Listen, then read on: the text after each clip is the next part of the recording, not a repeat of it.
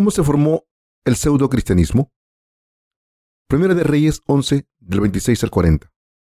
También Jeroboam, hijo de Nabat, Efrateo de Sereda, siervo de Salomón, cuya madre se llamaba Serúa, la cual era viuda, alzó su mano contra el rey. La causa por la cual éste alzó su mano contra el rey fue esta. Salomón edificando a Milo, cerró el portillo de la ciudad de David, su padre, y este varón Jeroboam era valiente y esforzado. Y viendo Salomón al joven, que era hombre activo, le encomendó todo el cargo de la casa de José. Y aconteció, pues, en aquel tiempo, que saliendo Jeroboam de Jerusalén, le encontró en el camino el profeta Ahías, silonita, y éste estaba cubierto con una capa nueva, y estaban ellos dos solos en el campo, y tomando Ahías la capa nueva que tenía sobre sí, la rompió en doce pedazos, y dijo a Jeroboam, Toma para ti los diez pedazos, porque así dijo Jehová, Dios de Israel, He aquí que yo rompo el reino de la mano de Salomón, y a ti te daré diez tribus, y él tendrá una tribu por amor a David mi siervo, y por amor a Jerusalén, ciudad que yo he elegido, de todas las tribus de Israel, por cuanto me han dejado y han adorado a Astorec, diosa de los Sidonios, a Chemos, dios de Moab, Chamboloc, dios de los hijos de Amón, y no han andado en mis caminos para hacer lo recto delante de mis ojos, y mis estatutos y mis decretos, como hizo David su padre. Pero no quitaré nada del reino de sus manos, sino que lo retendré por rey todos los días de su vida, por amor a David mi siervo, al cual yo elegí y quien guardó mis mandamientos y mis estatutos. Pero quitaré el reino de la mano de su hijo y lo daré a ti, las diez tribus, y a su hijo daré una tribu, para que mi siervo David tenga lámpara todos los días delante de mí en Jerusalén, ciudad que yo me elegí para poner en ella mi nombre. Yo pues te tomaré a ti, y tú reinarás en todas las cosas que deseare tu alma.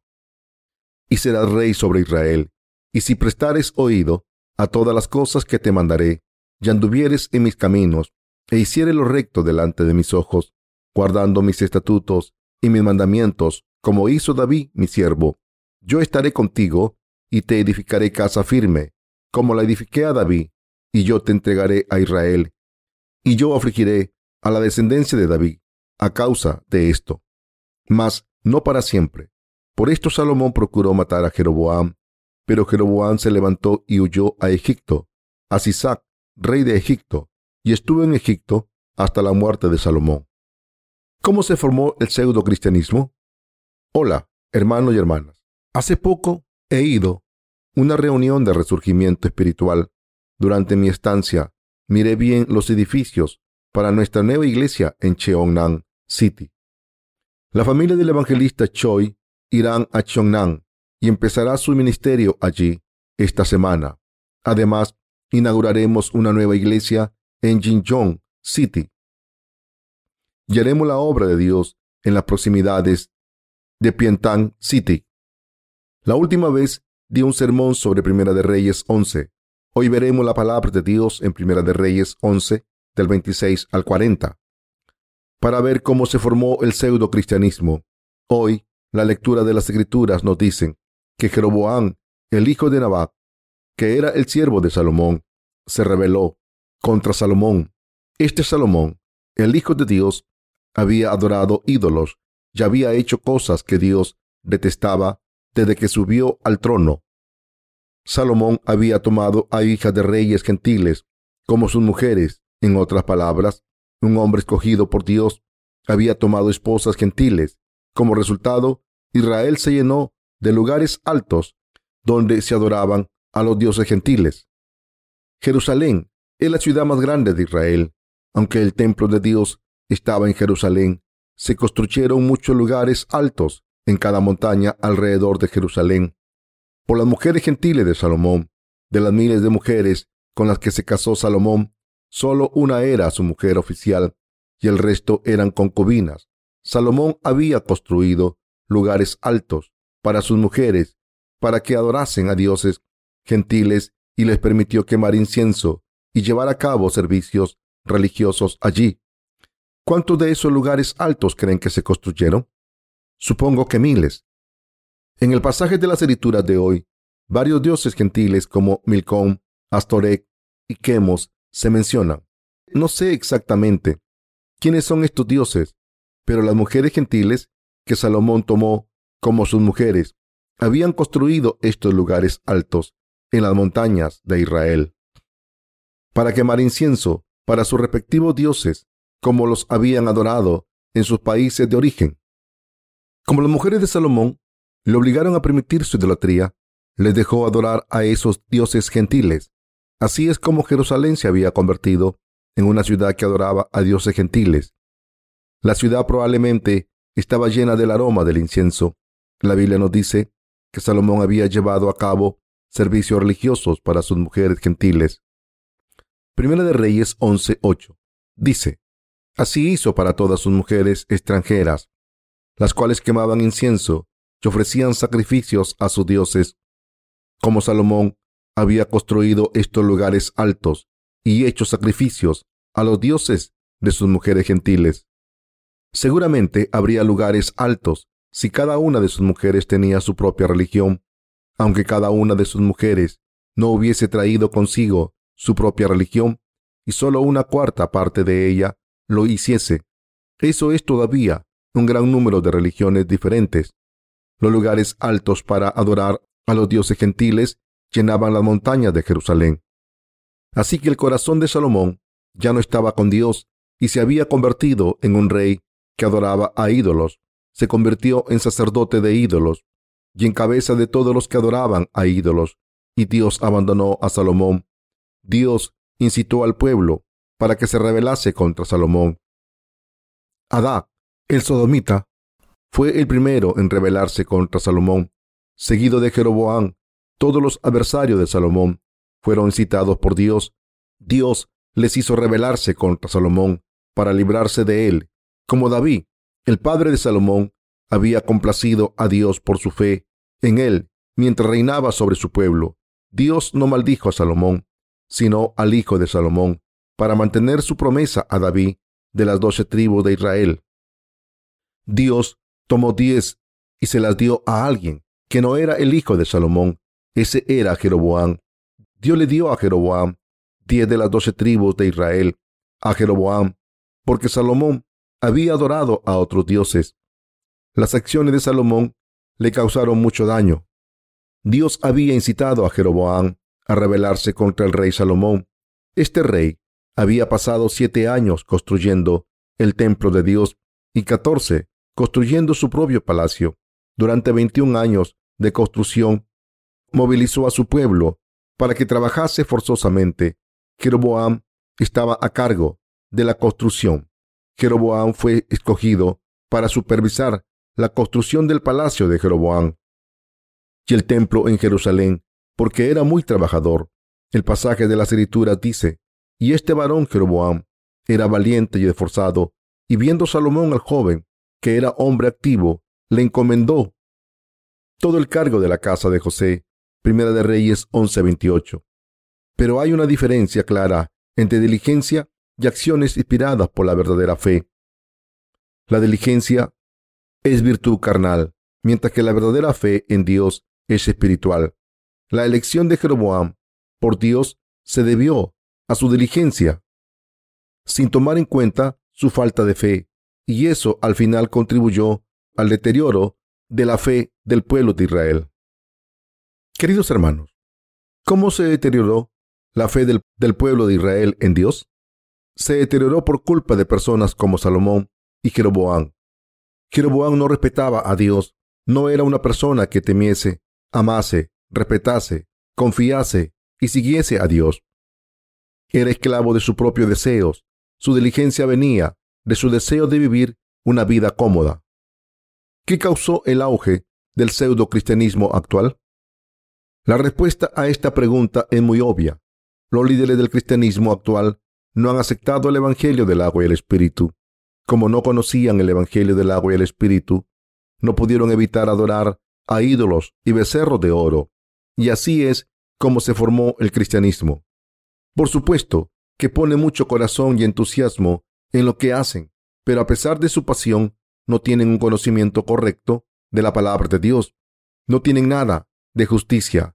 A pesar de su fachada aparentemente creíble, no tienen nada justo dentro. Pero puede hacer que sus emociones florezcan y predicar de manera elocuente como si estuviesen diciendo la verdad. Pero todo lo que creen es falso.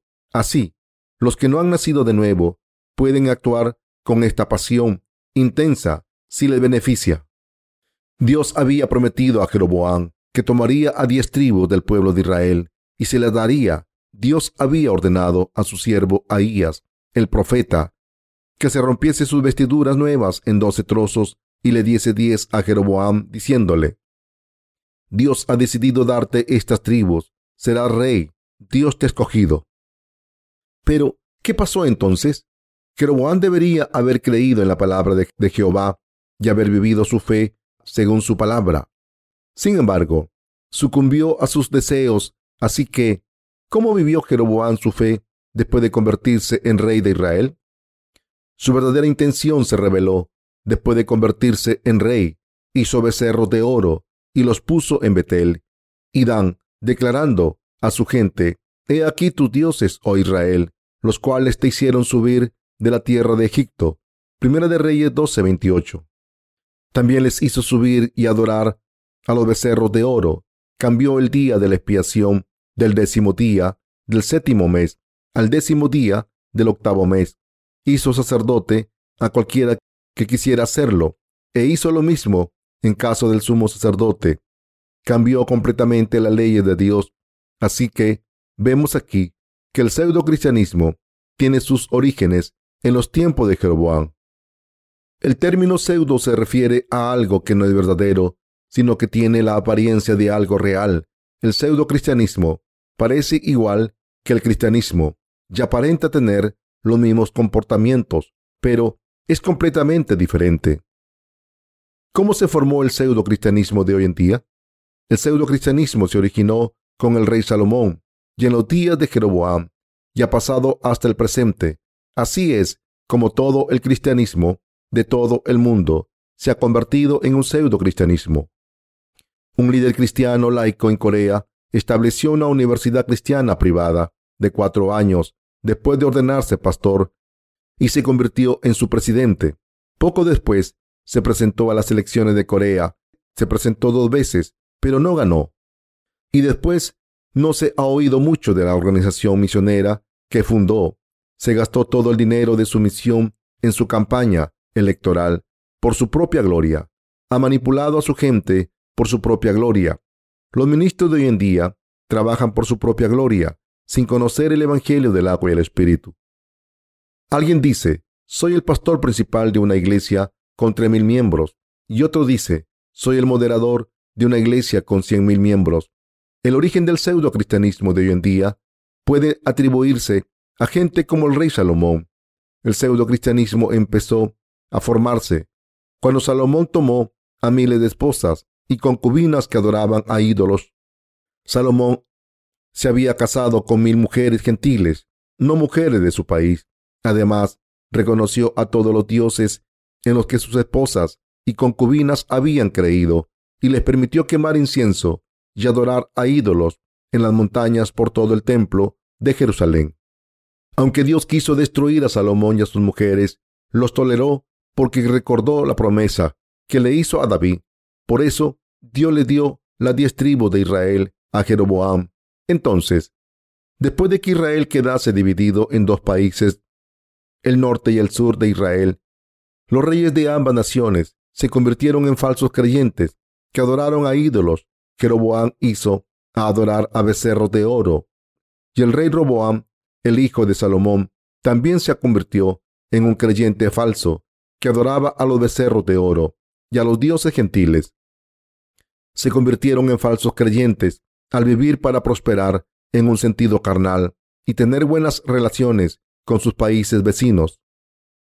El cristianismo de hoy en día es igual. Los cristianos de hoy están adorando a becerros de oro en vez de a Dios. Les gusta recitar versículos de la Biblia como el siguiente. Amado, yo deseo que tú seas prosperado en todas las cosas y que tengas salud, así como prospera tu alma.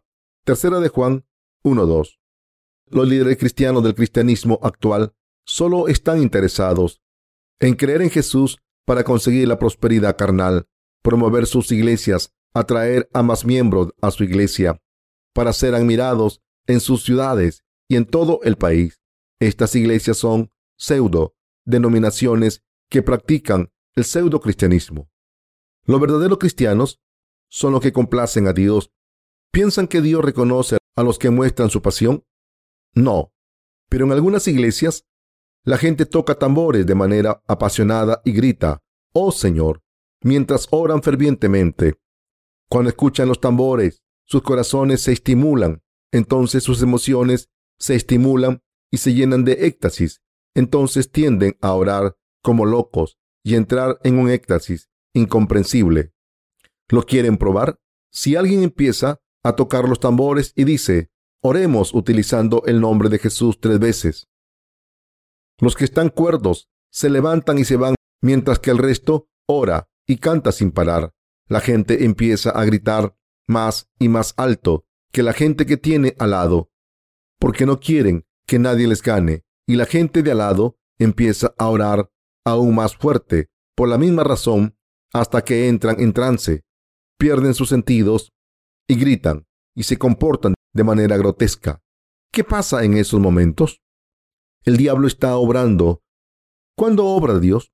El Espíritu de Dios obra cuando enseñamos la palabra de Dios, cuando escuchamos y aceptamos su palabra de verdad.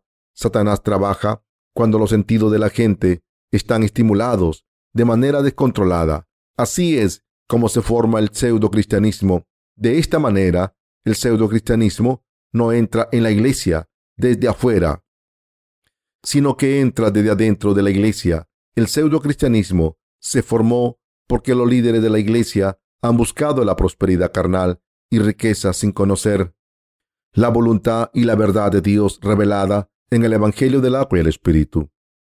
¿Cómo se convirtió el cristianismo de hoy en día en algo falso? Se debe a que los cristianos solo quieren satisfacer los deseos carnales. El cristianismo debe merecer su nombre, pero el cristianismo de hoy en día se ha desviado de su naturaleza originaria. Cuando la gente va a la iglesia, la iglesia debe predicar el Evangelio del agua y el Espíritu para su redención. Cuando la gente viene a la iglesia para ser redimida de sus pecados, cada iglesia debe predicar el Evangelio del agua y el Espíritu. La palabra de Dios para que pueda ser redimida de sus pecados y el problema del pecado sea resuelto. Pero hoy en día las iglesias no están haciendo esto.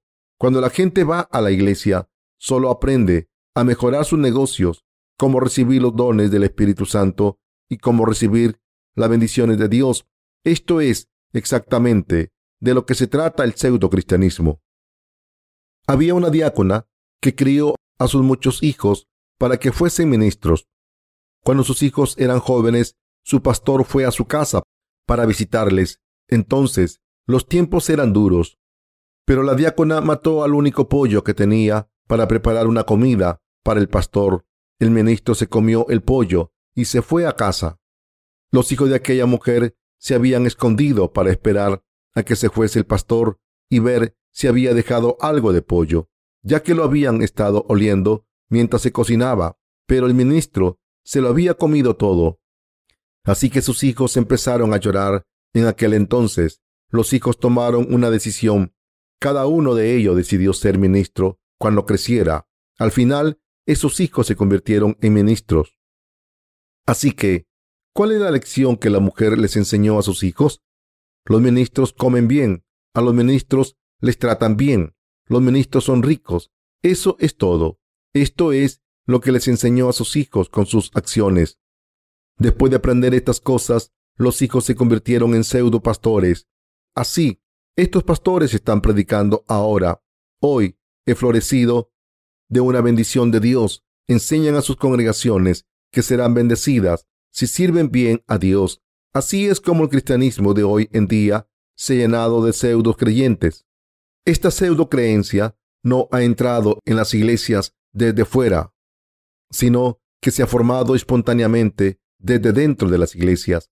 La gente de afuera de la iglesia no sabe nada, y mucho menos sobre la justicia de Jesús. Los denominados ministros, diáconos y ancianos ni tan solo conocen la palabra de Dios correctamente. No conocen el Evangelio del agua y el Espíritu. Entonces, ¿qué saben? Se les hace creer que serán ricos si creen en Jesús. Escuchen, pueden ser ricos incluso si son budistas, si trabajan duro, ganarán dinero, pero la iglesia no es el lugar para aprender a cómo ganar dinero. Los falsos líderes cristianos son malvados, son estafadores, son ladrones. En vez de cometer un fraude material, cometen fraude espiritual. Los falsos líderes cristianos y creyentes son los que cometen fraude en las comunidades cristianas. Se esconden detrás del nombre de Jesús y engañan a los creyentes confusos. Estos individuos son estafadores espirituales y hay demasiados de ellos en este mundo. La realidad es que el pseudo cristianismo parece como el verdadero cristianismo y viceversa, porque los pseudo cristianos tienen mucha influencia en el mundo. La verdad es que muchas personas ven iglesias que creen en el Evangelio del agua y el Espíritu como herejes y consideran esas iglesias que enseñan a cómo hacerse rico y tener éxito en vez de predicar el Evangelio del agua y el Espíritu como el cristianismo auténtico y ortodoxo. La gente suele interpretar el número de miembros y el poder como elemento de autenticidad. Sin embargo, el 99.9% del cristianismo actual es pseudo-cristianismo. ¿Cómo ha ocurrido esto? Ocurrió por culpa de gente como Jeroboam. Dios le bendijo con el trono y le dio a la mayoría de los israelitas. Les tenía que haber enseñado según su voluntad para que adorasen a Dios bien, prosperasen y fueran protegidos. Por eso Dios hizo que Jeroboam fuese rey. No le hizo rey de Israel para que la gente de Israel le adorase. Esto no es lo que Dios quería. Ocurre igual con los ministros. Es el deber de los ministros guiar a los creyentes para que crean correctamente y adoren a Dios para estar bendecidos. Sus tareas pastorales son proteger a las ovejas de los lobos guiarles para seguir la voluntad de Dios, dejarle que sean bendecidos en cuerpo y espíritu y guiarles para salvar a otras personas. Pero algunos pastores dicen, serpínme más, soy el pastor principal de esta iglesia, con tres mil miembros, hacen que sus congregaciones les sirvan bien y les paguen mucho dinero con sus honorarios. Así son los pseudos pastores, son estafadores. Jesús nos dice que la gente así son falsos maestros. En Mateo 7, Jesús llama hipócritas y tumba lavadas con cal a estas personas. Por eso, no debemos seguir el ejemplo de Jeroboam o Salomón. El mundo actual es bastante deprimente. La política de Corea también es bastante deprimente. El presidente Lee está escogiendo a un gabinete de miembros del gobierno de entre la iglesia a la que va. Por eso, la gente está siendo sarcástica y llama al gobierno iglesia. Entiendo que quiera asignar a sus hermanos creyentes a altos cargos, pero como presidente de una nación, su deber es nombrar a personas que tengan las habilidades necesarias. ¿No tendría más sentido buscar a las personas más expertas de todo el país para que el gobierno fuese más eficiente? Miren a los reyes del pasado en Corea, ¿Acaso no enviaron a mensajeros reales para invitar a estrategas con talento y hombres con habilidades especiales? ¿Acaso no los tuvieron como mentores para que les aconsejaran? Incluso el rey David no tomaba decisiones por sí mismo. El rey David tenía al profeta Natán como su mentor para reinar.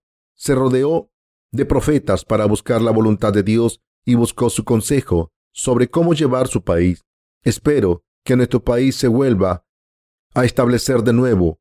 Queridos hermanos, el presidente está aquí para el pueblo, es el siervo del pueblo. ¿Acaso no ha dicho él mismo que es el siervo de todos los ciudadanos? ¿Acaso no dijo que los siervos no duermen hasta tarde y que se despertaría pronto para ir a trabajar? De la misma manera, Un ministro es una persona que sigue la voluntad de Dios, a pesar de lo que digan los miembros de la iglesia. Debe seguir la voluntad de Dios y debe guiarlos para que sigan la voluntad de Dios. Esta es la tarea de los evangelistas también. Por el contrario, los pseudo ministros tienden a cambiar sus principios dependiendo de las circunstancias. Dios le dijo a David, tu corazón está unido al mío. ¿Por qué? Porque David solo hacía lo que Dios quería que hiciese. Por eso Dios hizo a David rey de Israel, por su amor, e hizo que todos sus descendientes fueran reyes. David se había levantado para luchar contra los enemigos de Dios, aunque no tuviera la de ganar, e hizo todo lo posible por glorificar a Dios, aunque significase morir. Por el contrario, ¿cómo era Salomón? Hizo tratados de paz con otros países para evitar la guerra. Como parte del tratado de paz, tomó a princesas de países extranjeros como esposas. ¿Cómo podían luchar contra él sus familias políticas? Así es como Salomón llevó su país y así es como se originó el pseudo cristianismo. Tenemos que entender cómo se originó el pseudo cristianismo, como los pseudo cristianos no saben cómo se originó, insisten que son cristianos ortodoxos.